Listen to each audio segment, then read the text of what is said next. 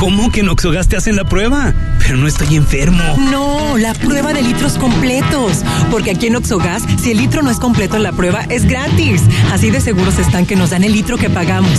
Oxogas, vamos juntos. Uy, a ese coche se lo llevó el agua. En temporada de lluvias hay que tomar precauciones. Nunca cruzar la corriente en una inundación. Y prepararse por los deslaves y desbordamientos. Consulta los pronósticos del Servicio Meteorológico Nacional. Ten una mochila de emergencia. Agua potable. Protege tus documentos. Y hazle caso a las alertas de protección civil. Esta temporada de lluvias y ciclones, juntos nos protegemos mejor. La Conagua y el Servicio Meteorológico Nacional te informan por tu seguridad. Gobierno de México. XH SC 93.9 MHz con 200.000 watts de potencia. Transmitiendo desde Avenida Rubén Darío 746 tercer piso, Colonia Lomas de Guevara, Guadalajara, Jalisco. Código postal 44657. Imagen. Poniendo a México en la misma sintonía.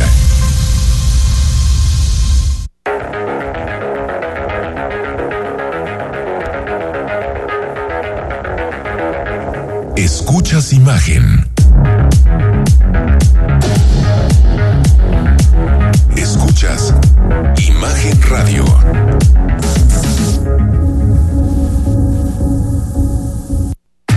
Escucha Imagen Jalisco con Enrique Tucent de 8 a 9 de la noche 93.9 FM imagenguadalajara.mx. Imagen. Más fuertes que nunca.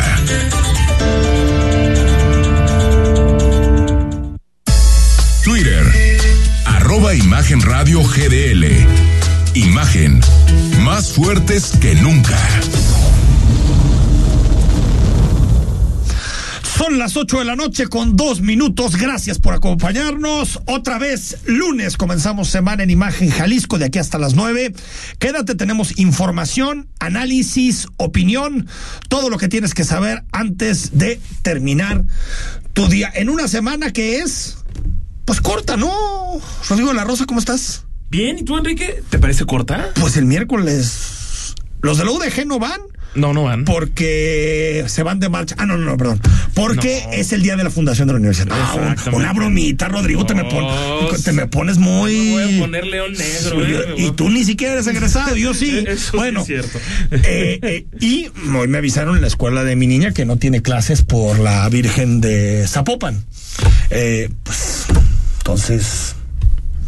Y a eso súmale que va a haber dos millones de personas movilizadas en las calles en esas horas, desde las seis de la mañana más o menos hasta el filo de las dos, Ahora, qué, de la bueno tarde. que vuelve la, No, sin duda. ¿no? Tanto por la economía, lo comercial, el rito, la significación, ¿no? La, la romería ya Lo que para el en vivo, de la ¿no? gente eso significa, Enrique, porque es realmente sí, sí es, es, es impresionante más allá de si eres creyente o no, que es lo de menos.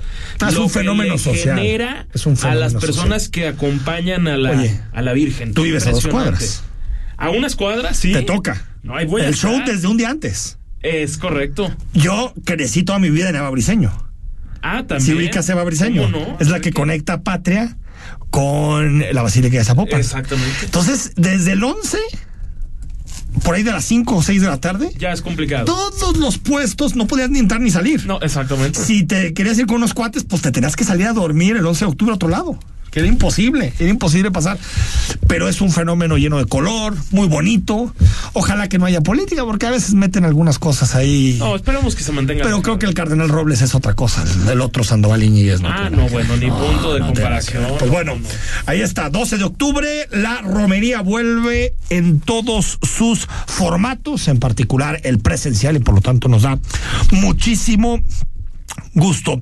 El presidente municipal Pablo Lemus respaldó hoy a la corporación policiaca, en específico a su comisario, luego de que el periódico Proceso, el semanario Proceso, publicara este fin de semana algunos trascendidos relacionados con el hackeo al ejército, en donde podía estar comprometida la limpieza de la corporación, digamos.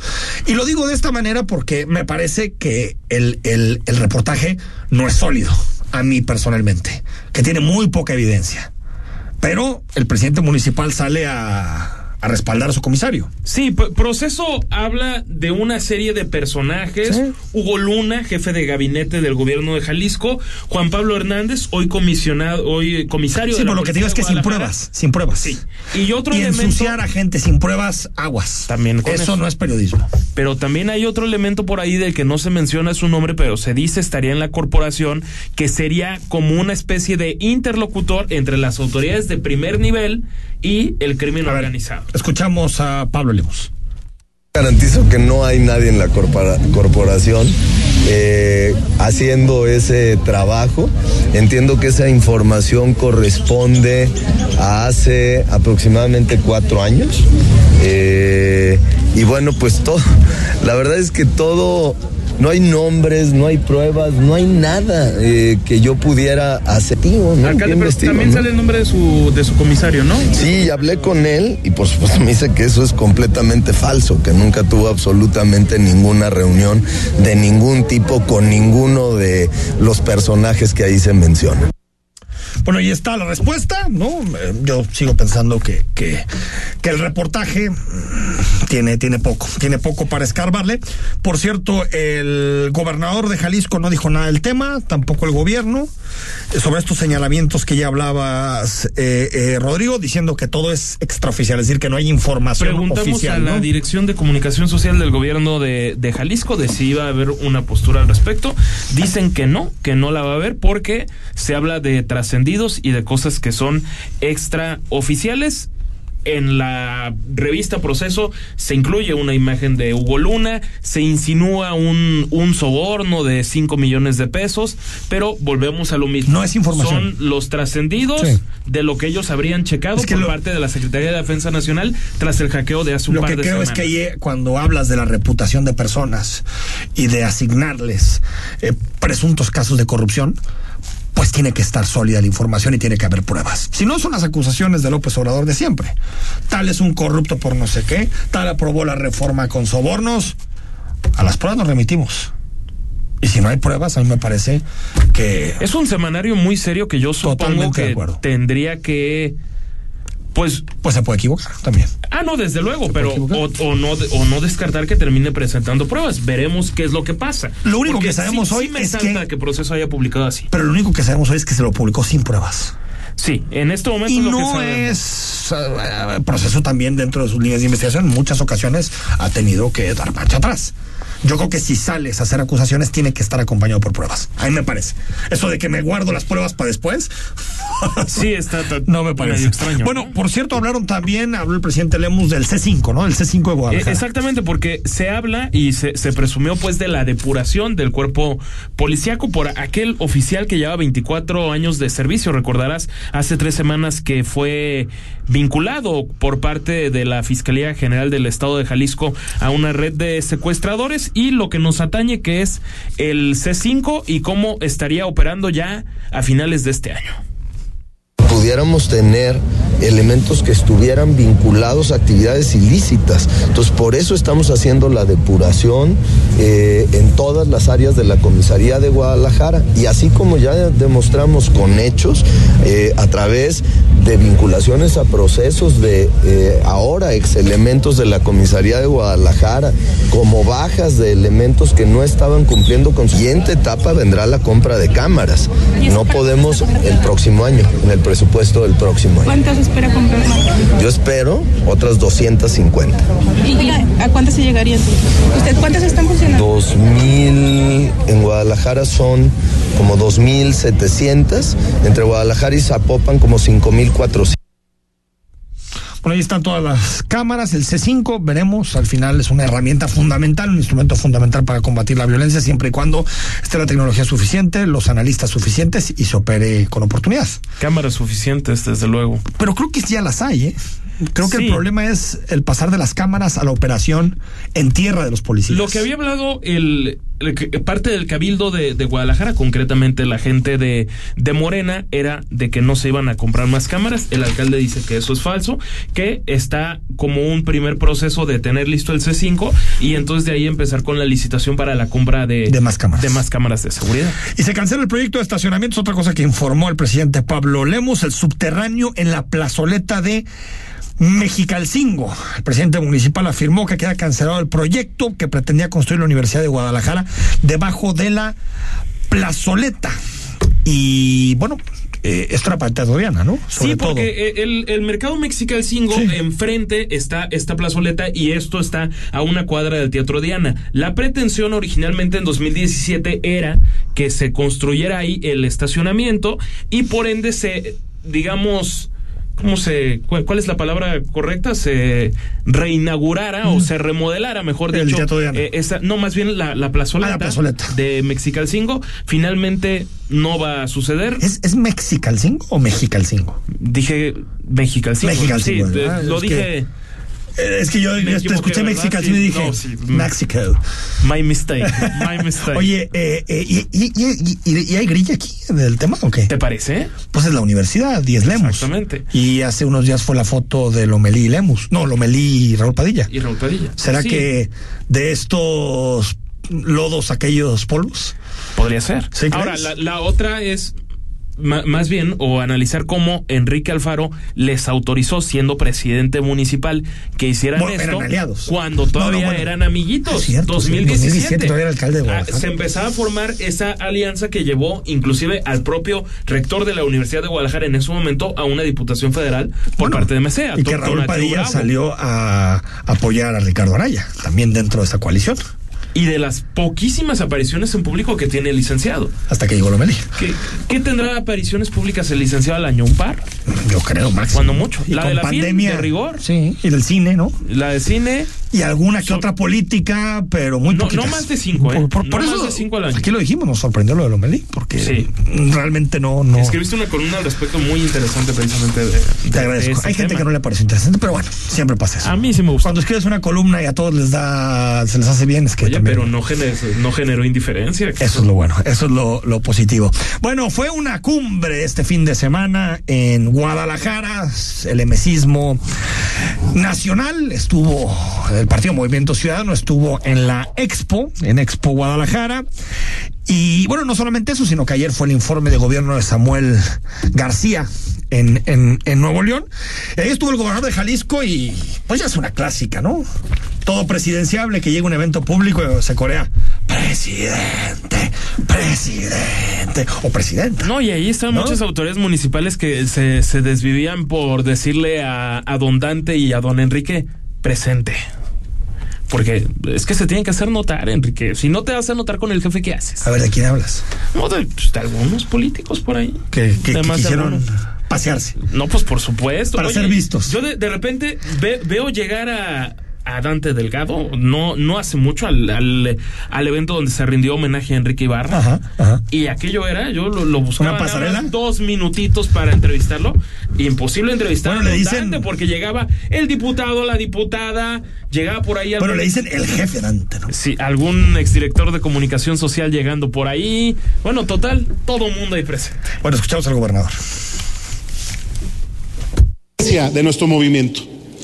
Aquí no presumimos alianzas, no creemos en la estridencia como la única manera de hacer política, no queremos tener solamente eslogans pegadores que no tienen ningún respaldo atrás en términos de prácticas eh, tangibles nuestro. Hoy nos estamos preparando en Movimiento Ciudadano para enfrentar el 2024 con dignidad, con seriedad y con valentía pero sobre todo nos estamos preparando para que los gobiernos de Nuevo León y de Jalisco sea nuestra principal carta de presentación para decirle a la gente si se pueden hacer buenos gobiernos. México tiene opción, México tiene alternativa. Bueno, y por cierto, este fin de semana, eh, Dante Delgado en, Monterrey descartó a Samuel García como candidato. Es lo más interesante. Se me hizo sorpresivo, ¿eh? porque falta mucho. Entonces dijo, no, ya que se dedique a gobernar Nuevo León y que no ande con calenturas. Trae, trae broncas allá, trae broncas, ¿no? Y muchas que Samuelito. resolver, muchitas que Entonces, en, en MC quedan básicamente Colosio y Alfaro, ¿eh? Pues por no, No decir más, que que solamente Colosio estuvo Colosio, acá, ¿eh? ¿no? Estuvo Sí. por acá jueves y viernes. Es que, ¿sabes qué creo? Que MC no va a ir solo. Pan. MC y PAN. No, M- no sé si al final PRD. Yo creo que que, que- que, a ver, PRD importa. Mm, Ojalá. Casi nada. un- casi nada. Perdón, pero un atropellado ojalá más que el PRD. ¿no? O sea, ojalá más chismosillos. Pero ¿Y entonces el PRI solo, Enrique? yo creo que el PRI iría solo. Tal vez un acuerdo con Morena para yo más no- en esa lógica. Yo no me imagino PRI Morena en una alianza. No alianza, alianza de facto. Alianza de facto. Eh, a, lo, a lo que me refiero es que creo que se está empezando a cuadrar con más fuerza la alianza MC y PAN. Y me enteré que, por cierto, mañana van a que los favoritos del presidente, Claudio X González, el expresidente de Coparmex, ¿cómo se llama? Gustavo de Hoyos. Gustavo de Hoyos, fa- favoritos del presidente, sus filósofos de cabecera, eh, van a presentar mañana el, el nuevo proyecto para la oposición que ya se llama Unidos. Se acabó por México, sí por México y todo esto se acabó. Ah, órale. Se llama Unidos. Parece que con la idea de que no está el PRI. Entonces, ¿cómo acomodarías a los que fueron rebeldes del prismo? Osorio Los, Chong, los irías jalando a una alianza de oposición sin siglas, pero donde estén metidos PAN y MC y también los priistas inconformes. Que en el Estado de México parece que los hay. Sí, ¿no? Y a Porque ver, en votaron Senado inclusive en hay, Cámara abstención, de recordarás. Hay algunos gobernadores que puede ser que estén en contra. Es, ¿Cuál gobernador? Vaya, no tienen gobernador estos. Bueno, Riquelme tal vez. el- el Riquelme Pero a lo que me refiero es que creo que se está empezando a configurar eso, ¿eh? Una alianza de oposición sin el PRI o sin el PRI institucional, si se puede decir de esa manera. Porque Alejandro Moreno, que. Pues ya se le acabó la dignidad, ¿verdad? Por completo. Pues tenía una, ¿no? Tenía una y Que era le resistir a ciertas reformas y, y se la echó. Porque la otra ya la había perdido desde hace rato. Sí, ya. Oye, antes de irnos, bueno, ya no lo podemos platicar. Se hizo lo que temíamos, se hizo realidad. Raquel Buenrostro, la nueva secretaria de Economía. Qué, cosa? forma de acabar el gabinete de López Obrador. ¿eh? Sí, no, no, no. Duros, duros, duros, duros, duros. O sea, Raquel Buenrostro, secretaria de Economía. Sí, no, no, no. Dios mío. O sea, el mensaje aparte que estamos mandando en el seno del debate sobre el Tratado de Libre Comercio, las controversias. No, es el radicalismo de lo más, de lo más puritano. de lo la- más- no, y aparte 4T, leal al presidente. Antitecnócratas. A ver, no sé, no sé si es real, pero tengo entendido que dio una entrevista a Tatiana con Enrique Galván. Sí, ¿no? Tatiana, sí. no- Con Enrique Galván. Ok. Y le dijo que no podía seguir en un proyecto de gente que le hablaba al presidente y que le decían lo que querían y que estaba rodeado, con otras palabras, pero de fanáticos. Y que ella ya no aportaba nada en ese contexto. Y meter a Raquel Buenrostro le da toda la razón a Tatiana. Todo. Fanáticos. Sí, ¿Y puros quién llega al SAT? Llega un personaje bastante menor que se llama Antonio Martínez Dagnino, que se desempeñaba como administrador general de grandes contribuyentes. Pues desde que se llama la- dañino, pues está difícil, ¿no? ¿Te parece? No, sí, es que en, en, Puede ser. en, en italiano y en francés la G se pronuncia ñ, como Sí, lasaña, ¿no? Dagnino. Dañino, Antonio Martínez Dañino. Bueno, ¿y sabemos de dónde viene este cuate? No.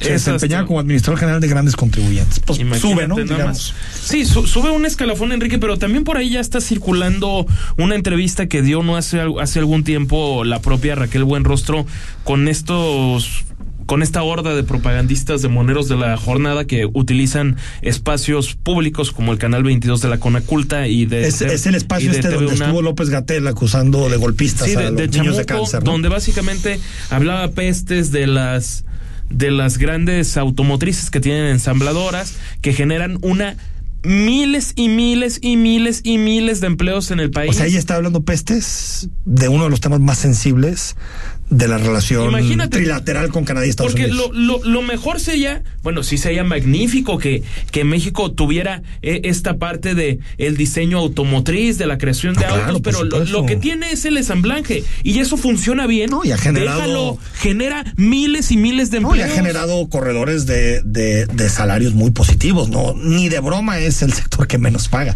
Al revés, Guanajuato y lo tenemos. Gran parte del crecimiento de Guanajuato tiene que ver con las ensambladoras. Si te parece, lo digo, vamos al corte, que En nos fin, estamos yendo. Cuando regresemos, con nosotros en cabina la senadora Verónica Delgadillo, vamos a hablar del Senado, de la política, de todo. Pero más adelante, unos minutos que tenemos que hacerlo para hablar de Ucrania, del presidente López Obrador y sus posturas y mucho más. Tenemos mucho más en imagen. Quédate hasta las nueve. El análisis político. A la voz de Enrique Tucent. En Imagen Jalisco. Regresamos. Ser revolucionario significa vivir para sacar a México adelante. Representa ser herederos de los ideales de la revolución. Funcionar como el motor del México moderno y cuidar a las instituciones que trajeron la democracia. Es alzar la voz por mayores derechos para las mujeres, tener propuestas para rescatar la economía y las respuestas para atender las crisis de inseguridad. Ser revolucionario es más que un partido, es nunca dejar de luchar por México. PRI. En Hospital Ángeles del Carmen queremos un México lleno de vida. Si te perdiste la entrevista de las personas mayores y su inclusividad con la función renal con el doctor Eduardo Torres, escúchala en Spotify en cualquier momento. Imagen Jalisco. En Hospital Ángeles del Carmen queremos un México lleno de vida. Nadie te cuida como nosotros. Hola México, ¿estás listo para vivir el mejor tenis del mundo? Paula Badosa, Coco Gauff, María Zakari y más estarán en el Guadalajara Open Akron. Nos vemos del 17 al 23 de octubre en el Centro Panamericano de Tenis en Guadalajara. No te quedes fuera. Compra tus boletos en guadalajaraopen.com. Te esperamos. El análisis, la polémica, lo asombroso, el interés. Todo eso somos. Imagen Radio, poniendo a México en la misma sintonía.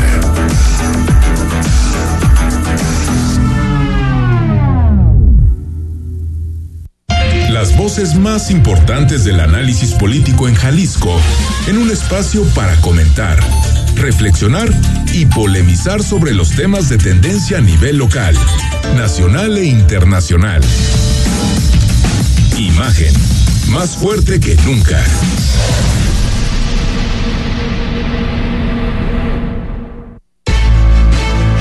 Estás escuchando Imagen Jalisco con Enrique Tucent.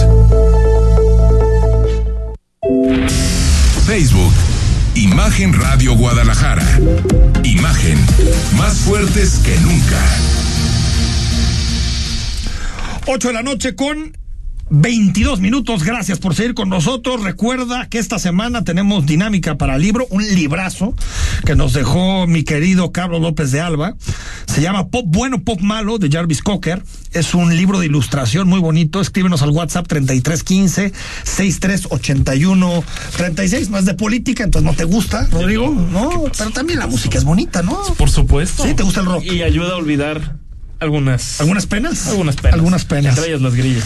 Bueno, ahí está, escríbenos al WhatsApp, apúntate con tu nombre completo y también si, si quieres, participa en los temas que estamos debatiendo aquí en Imagen. Más adelante, por cierto, porque nos han escrito mucho, hablaremos un poco de lo que está sucediendo en Ucrania. Porque la, guerra da un, pues es un punto de inflexión después Sí, de lo que sucedió con el, con el derrumbe del puente de Crimea y los ataques hoy en Kiev. Estamos hablando ya de una guerra que se va a cronificar aún más, mucho más. Y con un gobierno que dice que no los metan en sus argüendes, que prefieren la neutralidad en este conflicto, que sigue pensando que es entre dos naciones, cuando es una, un vulgar Invadió. dictador invadiendo a una nación. Recuerda la frase de Desmond Tutu. El que es neutral en situaciones de injusticia eligió el bando del opresor. Y es lo que está haciendo el gobierno mexicano, eligiendo el bando de Putin. Bueno, hasta firmamos un acuerdo de espías. Es que ya López Obrador ni lo esconde.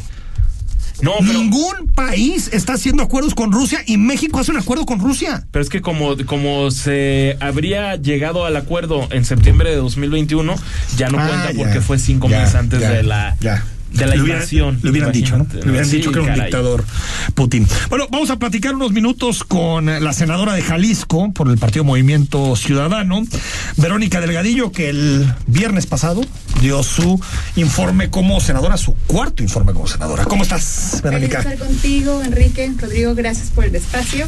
Y a compartirles parte de lo que hemos estado trabajando todos estos años desde la máxima tribuna del país. A ver, cuatro años. Platícanos de un par de cosas que hayas impulsado eh, desde el Senado de la República, que recordemos es la sede del Pacto Federal y por lo tanto es fundamental para estados como Jalisco. Mira, me gustaría compartirte como los cinco principales ejes en los que he trabajado. El primer eje te puedo decir que es construcción de igualdad. Y ahí vamos desde pensiones eh, para adultos mayores, también para pensiones de gente en el campo. Estamos trabajando con las licencias de paternidad, apoyos para personas con discapacidad, incluso la discapacidad ya se aprobó. Eh, todo el combate a las violencias de género, que es creo que una agenda muy amplia que tengo trabajada de reformar la alerta de género, decretar una alerta de género nacional, fiscalías especializadas, que se cuenten bien los feminicidios, eh, menstruación digna, igualdad salarial, que es ella de hecho, está a punto de aprobarse ya en diputados para que sea una realidad. ¿Cuál? La de igualdad salarial. Fue mi primera O sea, que iniciativa como diputada. ley. Que ya se hacen las reformas para que las empresas dejen de hacer sus trampas y ahora sí se le pague por igual trabajo, de igual valor a los hombres y a las mujeres. Ese es una, un eje de trabajo. Otro eje de trabajo, el de salud. Estuvimos muy activos y muy activos. Estuve muy activa eh, no solo en el tema de la pandemia, sino antes y después, para pedir que el desabasto de medicamentos nos siga. En la pandemia pedimos muchísimo el apoyo por parte del gobierno federal hacia los mexicanos y las mexicanas. Como ustedes saben, hubo un profundo abandono.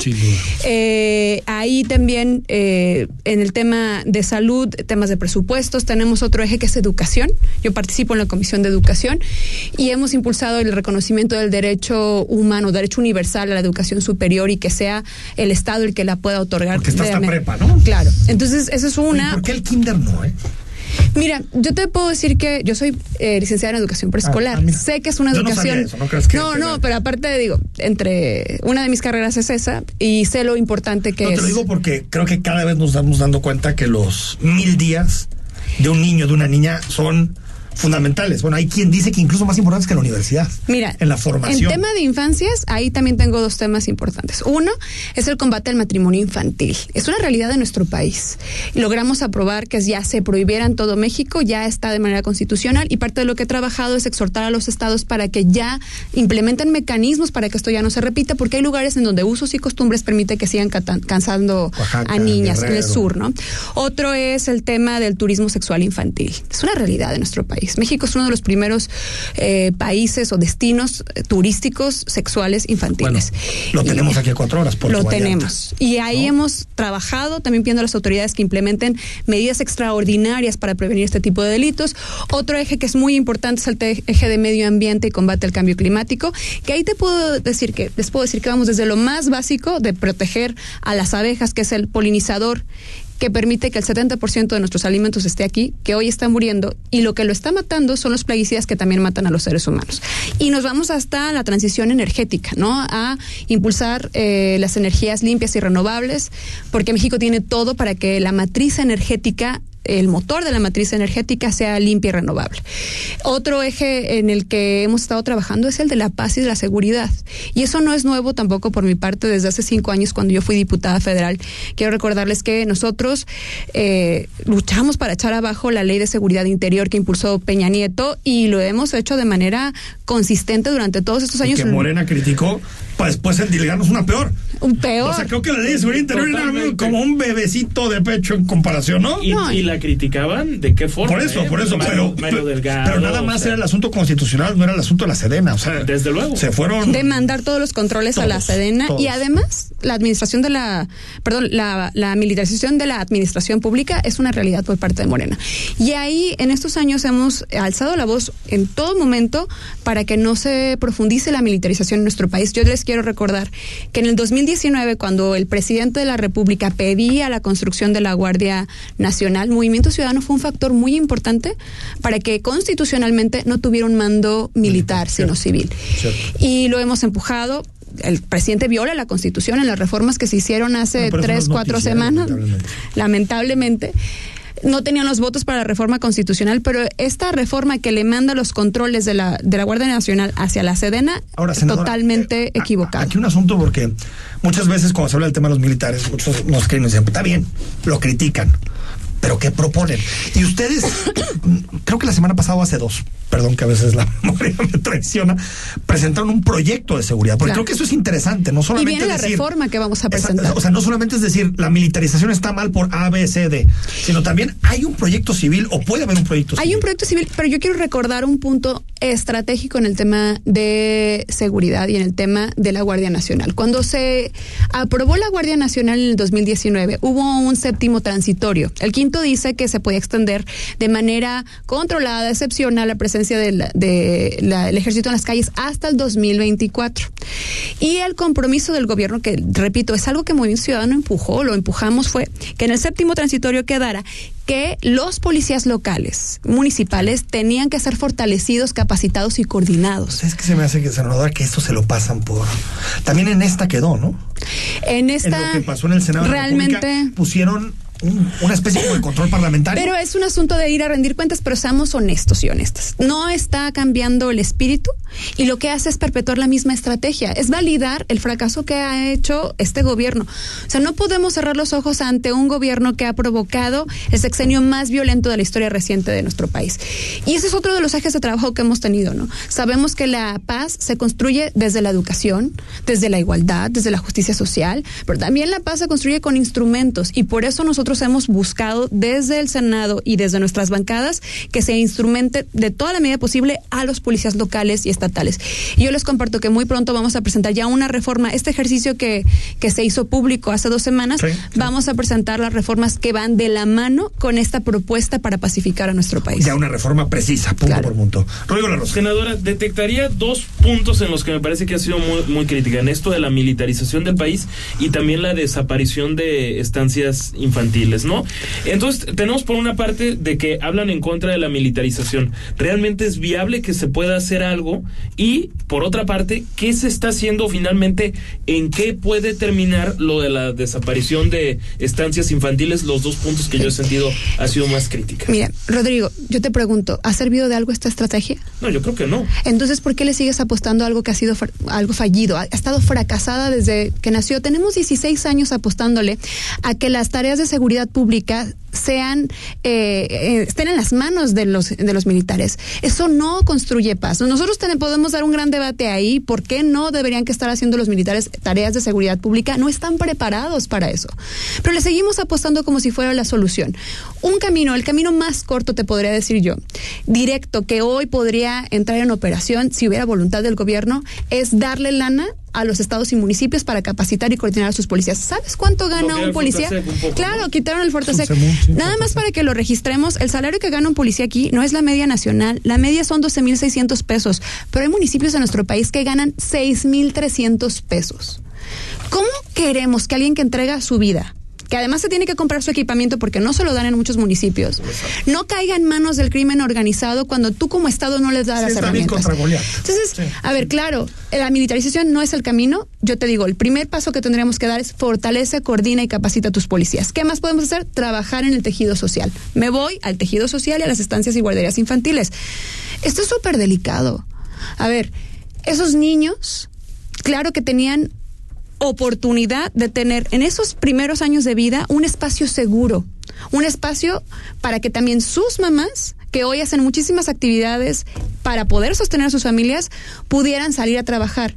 Y ahora, ¿qué pasa? Que las mujeres o las madres o las abuelitas o los cuidadores asumen todos esos, toda esa, esa tarea y que estamos viendo que los niños o están mal cuidados o están expuestos. Saben que hay estadísticas de que han aumentado los accidentes infantiles desde que se quitó las estancias y guarderías infantiles, desde que se quitó el apoyo. La verdad, a mí me parece sumamente absurdo que este gobierno diga que está del lado de la gente cuando toma decisiones para quitar presupuestos en progra- programas públicos esenciales que de verdad pueden transformar la vida de la gente. Como al este. corte, seguimos con, con, con este tema y también hablemos de política, ¿no? Por favor, por favor. 8 de la noche con 33 minutos. El análisis político. A la voz de Enrique Tucent. En Imagen Jalisco. Regresamos.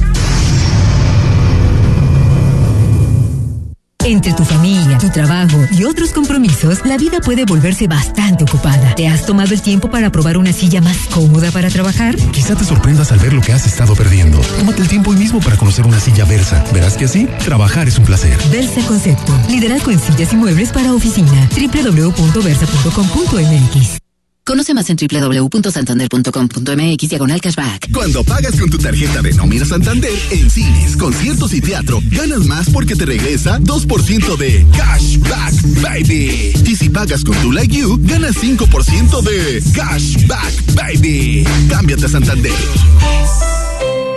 Las y los diputados aprobamos que proceda la prisión preventiva oficiosa para casos de feminicidio y feminicidio en grado de tentativa, para que quienes cometan estos delitos no accedan a libertad condicionada o anticipada ni la sustitución de la pena, que será de 40 a 60 años de cárcel. Legislamos para que ningún agresor goce de impunidad y las víctimas y sus familias accedan a la reparación del daño. Cámara de Diputados, Legislatura de la Paridad, la Inclusión y la Diversidad. El análisis, la polémica, lo asombroso, el interés. Todo eso somos. Imagen Radio, poniendo a México en la misma sintonía.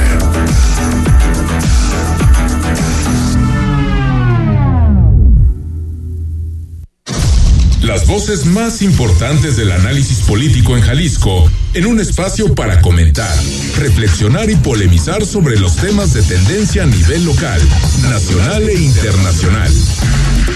Imagen, más fuerte que nunca. Estás escuchando Imagen Jalisco con Enrique Tucen. Instagram, arroba Imagen Radio GDL. Imagen, más fuertes que nunca.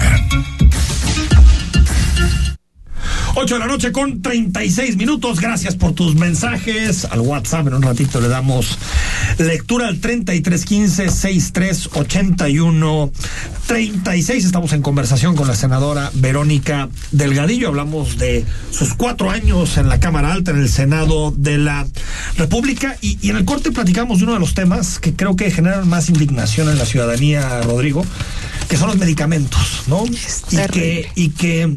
¿Y quién lo destruyó, Enrique? O sea. ¿quién destruyó ese mecanismo? A ver, siempre han faltado medicamentos. Pero al nivel actual, creo que nunca lo habíamos visto.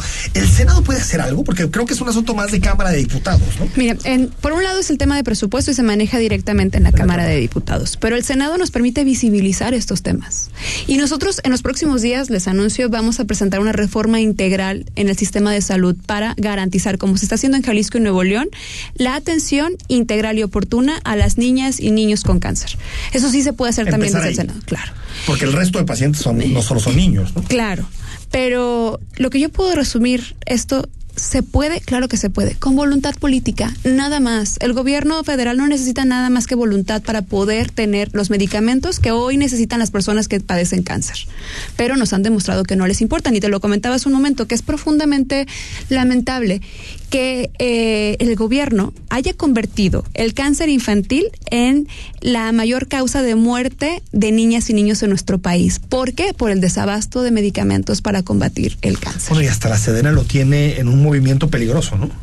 ¿Cómo? Lo, lo clasificó riesgos a la seguridad interior. Ah, sí, claro. Y uno de ellos tenía luego. que ver con los padres de los niños con cáncer. Imagínate. Y las feministas, ¿y no? Esos que sí fueron llamados. ¿Y el narco golpistas. ¿El narco aparecía ahí? No, entre- no, no, no. Ah, mira. No, es que Enrique, hay también hay de peligrosidad a peligrosidad aparentemente. Otro tema, antes de entrar a hablar de política un poco, eh, senadora. A ver, al final la que tiene, eh, y lo ha impulsado mucho el gobernador de Jalisco, la renegociación del pacto fiscal. Y el que tiene, o el, el lugar donde se debería dar ese debate es precisamente el Senado de la República, que es la sede del, del pacto federal. ¿Ves posibilidad? Porque yo cuando veo los equilibrios políticos, la mayoría de Morena, el PRI que ya uno no sabe, bueno, sí sabe, sí sabe, que está más hacia Morena que hacia la oposición. Eh, ve- ¿Ves posibilidad de que se discuta en este Mire, lo que para queda de empezar, legislatura? que se discuta ya es estar ganando.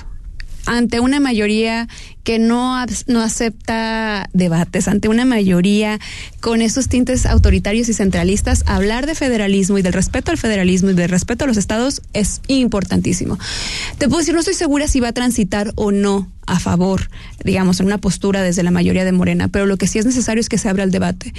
Y los próximos días, Enrique, con todo este ejercicio que está haciendo nuestro gobernador, pues va a presentar su propuesta de cómo se puede construir este nuevo acuerdo entre la Federación y Jalisco para que nos toque lo justo. Y ahí, lo digo, va a contar con todo el respaldo de la senadora y el senador de Jalisco para que se discuta y Hay para otro que se senador empuje. de Jalisco, ¿no? Eh, sí, Pero no, no aparece mucho, digamos. pues no que, revis- comparece. que revisen no de Morena. Antes de entrar a política, Rodrigo, algún tema. Híjole, Senado. pues. Es que entre política La sesión, y el a ver, yo Senado. creo que una no, so- pero sí, sí destacar ahí, eh, ahí, Enrique, no sé cómo lo, lo hayas visto, senadora, pero salvo las muy brillantes intervenciones, diría yo, de Claudia Ruiz Macié, del Prismo, y de Germán Martínez, Martínez que parece que está en el grupo plural, y un tanto los argumentos también decir lo que esgrimían desde, desde Movimiento Ciudadano, pero qué desafortunado el nivel de debate que hay en general en la ¿no? Cámara Alta. A mí me dio pena me imagino ajena. estuviste ahí. No son todos, Caray. pero se generalizó Qué- tanto qué que la gente decía, es que eso es el Senado, es el Senado, o sea, no es el, el, el cabildo de, de no, mejor no voy a decir un municipio. Mire, sí fue muy pobre el debate, eh, y se los digo claramente, Morena no dio un solo argumento sólido que sostuviera la necesidad de mantener la presencia del ejército hasta el 2028. Y, y aquí pues todas y todos perdemos. El que pierde es México. Y creo que lo que se jugó esta semana en el Senado fue mucho más que una reforma. Y creo que esa reflexión tenemos que ponerla sobre la mesa. Porque dejó en evidencia que el gobierno federal es capaz de utilizar todo su poder todas sus herramientas e instrumentos para someter senadores, porque fue por 10 votos. Y son 10 votos que le dieron. Hace dos semanas no tenían los votos. No tenían los votos y por eso se bajó la discusión y se pospuso. Porque éramos mayoría, o sea, no- la mayoría de la oposición estábamos unidos totalmente Bueno, y no oposición vendieron. del bloque de contención. Y ¿qué hicimos? Logramos que Morena no tuviera sus votos. Entonces, para ganar tiempo, para chantajear y para someter, tomaron estas dos semanas. Pero ay, sorprendió, por ejemplo, Mancera. A mí me parece muy. Pero te lamentable. No, a ver, sí. Es que a mí no me alcanzó a sorprender porque Por el así expedientote, me imagino el, el expediente.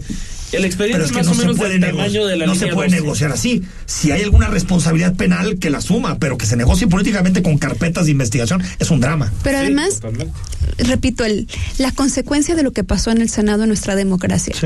A ver, el Senado se ha convertido en este sexenio en un espacio donde se construye contrapeso frente al gobierno federal.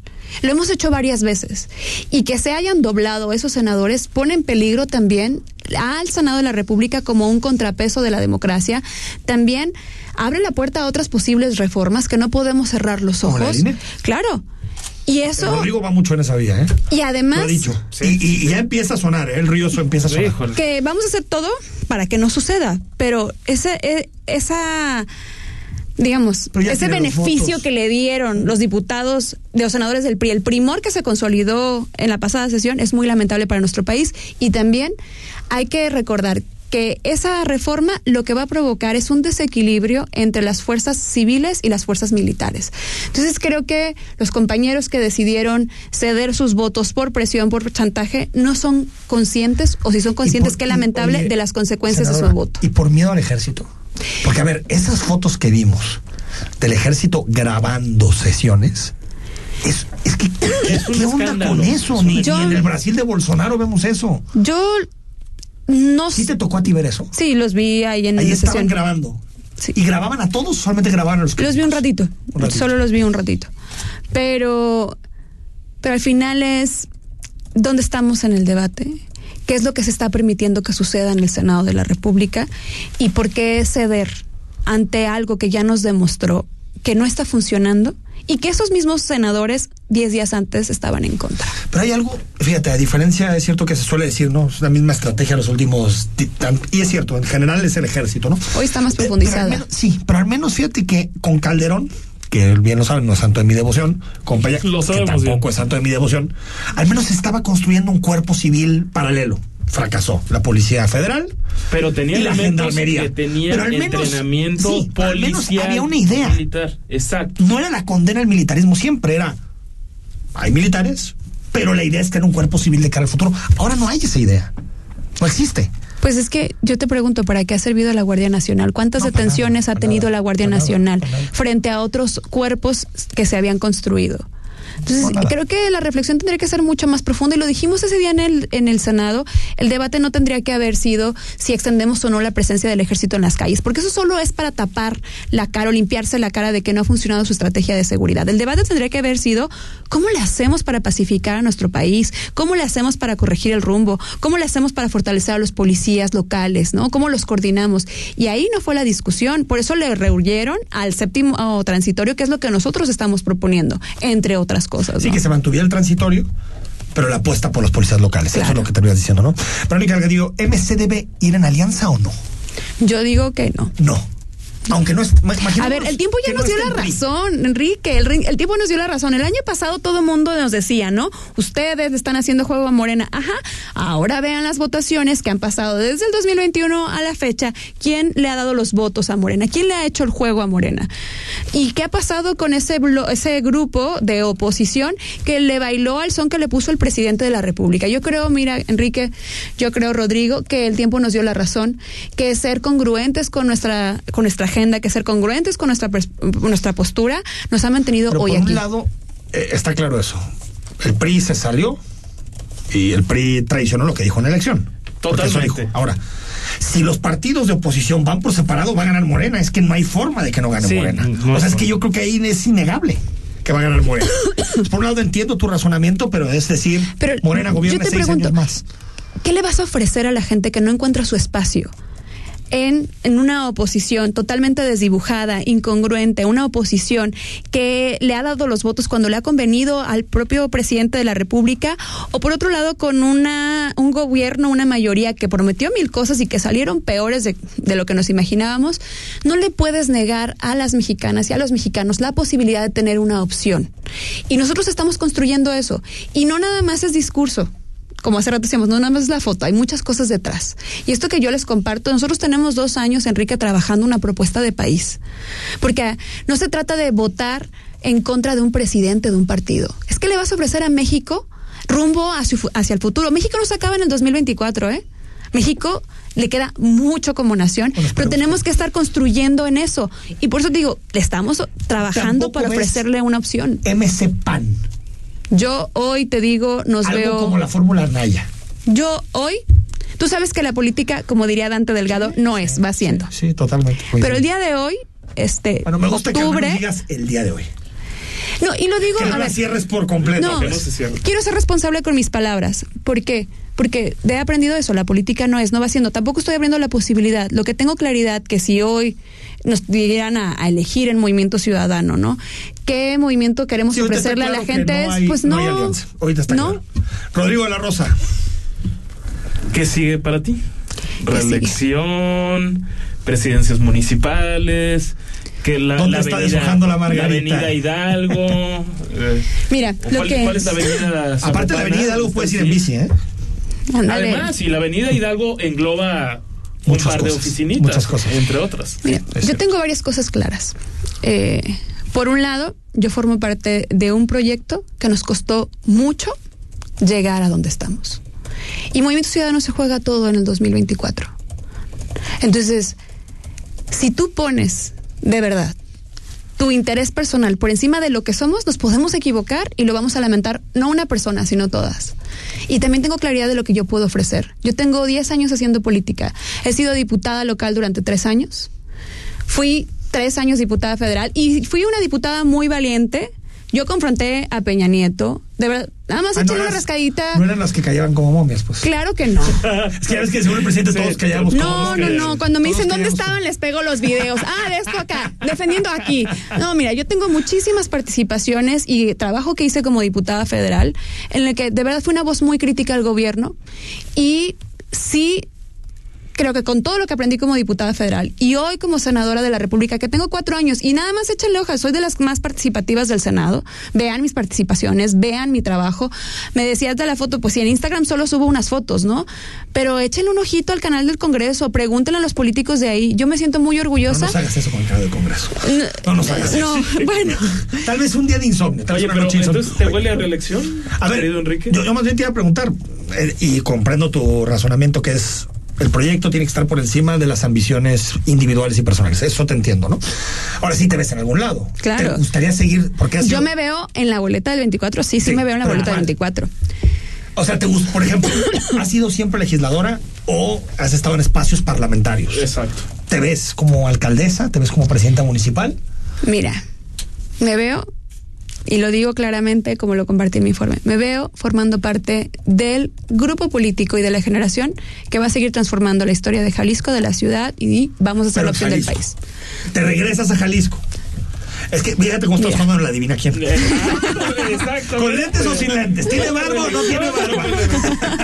¿Te ves en Jalisco o te ves en la Ciudad de México? Mira, En la Ciudad de México hasta 2030. De verdad me veo haciendo lo que me encanta y qué es esto. Eso me veo, o sea, para mí no hay duda. Yo estoy lista para dar todo lo que sé, lo que puedo, lo que lo que tengo a este proyecto. Donde me pongan, yo sé que puedo hacer. ¿no?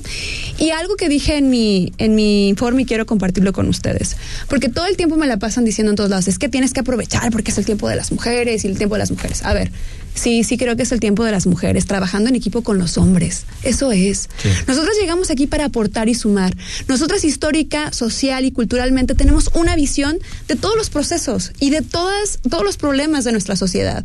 Llegar a las mesas de debate, llegar a las mesas de gobierno, llegar a las mesas también eh, legislativas, ¿sirve para qué?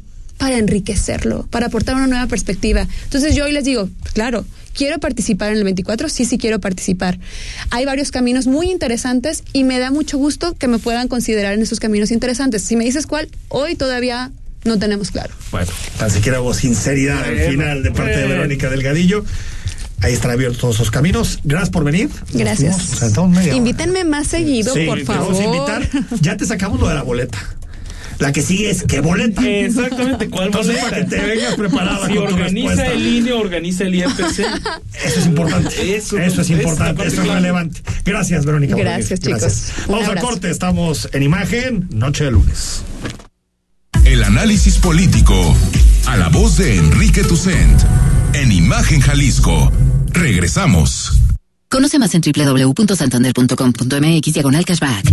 Cuando pagas con tu tarjeta de nómina Santander en restaurantes, ganas más porque te regresa 2% de Cashback Baby. Y si pagas con tu Like You, ganas 5% de Cashback Baby. Cámbiate a Santander.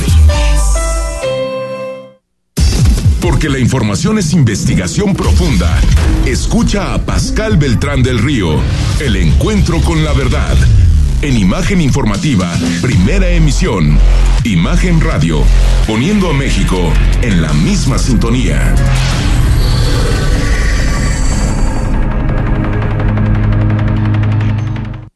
La parte baja de la novena entrada. El juego está empatado. La cuenta al tope y el campeonato de la salud se define en el duelo entre Mamey Canseco al bat y el escurridizo lanzamiento de Brad y el Chupirul. Ya sabemos cómo se las gastan los de la industria chatarra con sus triquiñuelas publicitarias. Con un hit entra la del gane. Viene el lanzamiento y Mamey Canseco sorprende con un toquecito que va a ser pan molido para la industria chatarra. Esperen, tremendo encontronazo abre la oportunidad al jalapeño Urdiales barriéndose a dar triunfo al club del antojo. Come como nosotros y ponte saludable.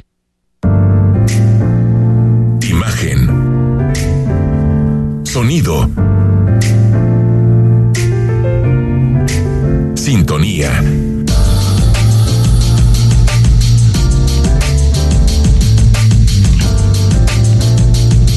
Poniendo a México en la misma sintonía.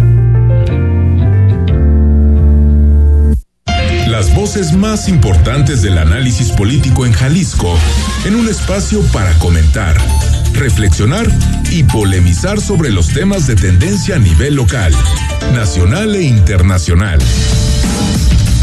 Imagen, más fuerte que nunca.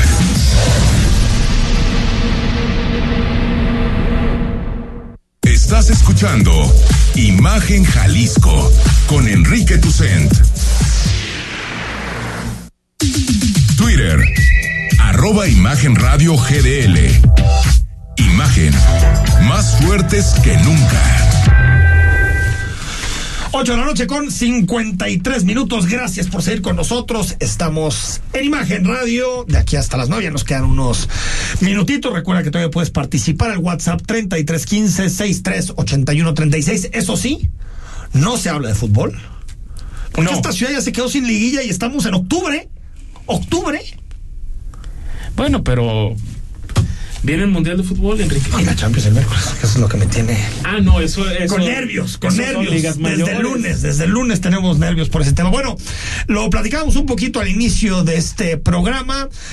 Después de semanas en donde Ucrania había ido ganando terreno en, en, en la guerra, pues llegó un momento bastante particular, porque el sábado Ucrania decidió pues enviar misiles para torpedear un puente que une a Rusia con Crimea. Rusia ya dice que Crimea es ruso, recordemos a partir de los, de los referéndums patitos o falsos de 2014.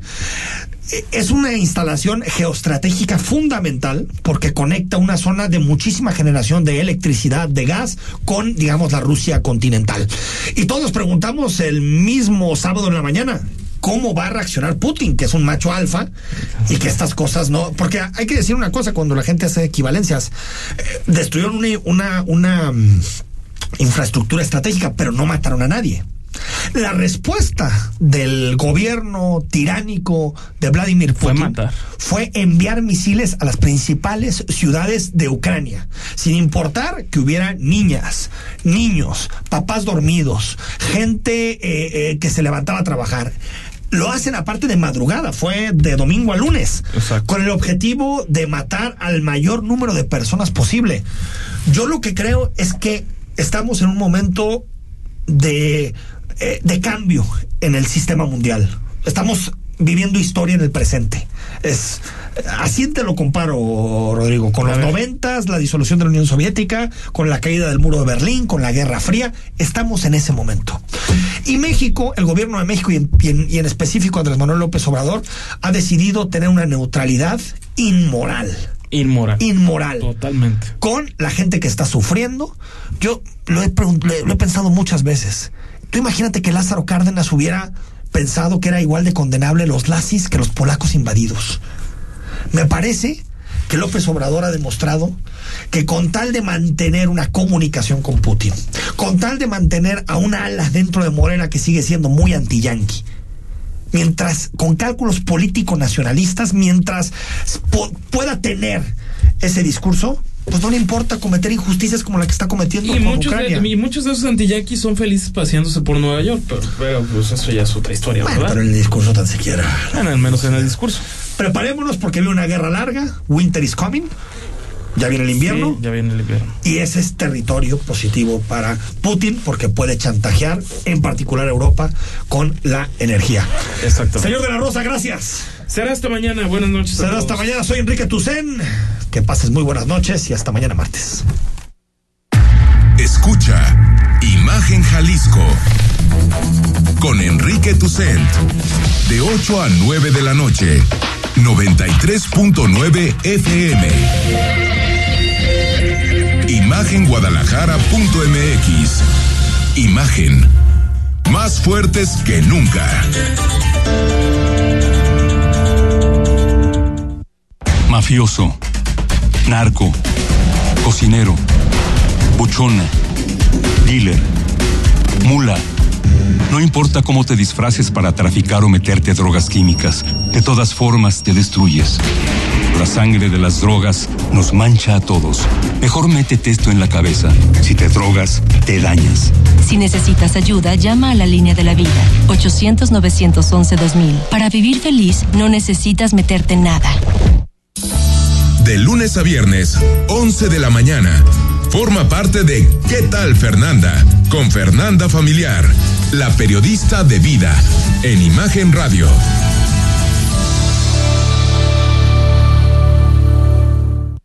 La COFESE trabaja para que elijas entre mayores opciones los bienes y servicios que más se ajustan a tus necesidades. Yo veré los partidos del Mundial en el lugar que tenga las pantallas más grandes para no perder detalle. Yo prefiero ver los partidos de la selección en el lugar con más ambiente para poder festejar. Yo elijo el lugar que tenga promociones de comida para disfrutar con mis amigos. Con competencia, tú eliges. Más competencia para un México fuerte. Comisión Federal de Competencia Económica. Visita cofese.mx. XH SC 93.9 MHz con 200.000 watts de potencia. Transmitiendo desde Avenida Rubén Darío 746 tercer piso, Colonia Lomas de Guevara, Guadalajara, Jalisco. Código postal 44657. Imagen. Poniendo a México en la misma sintonía.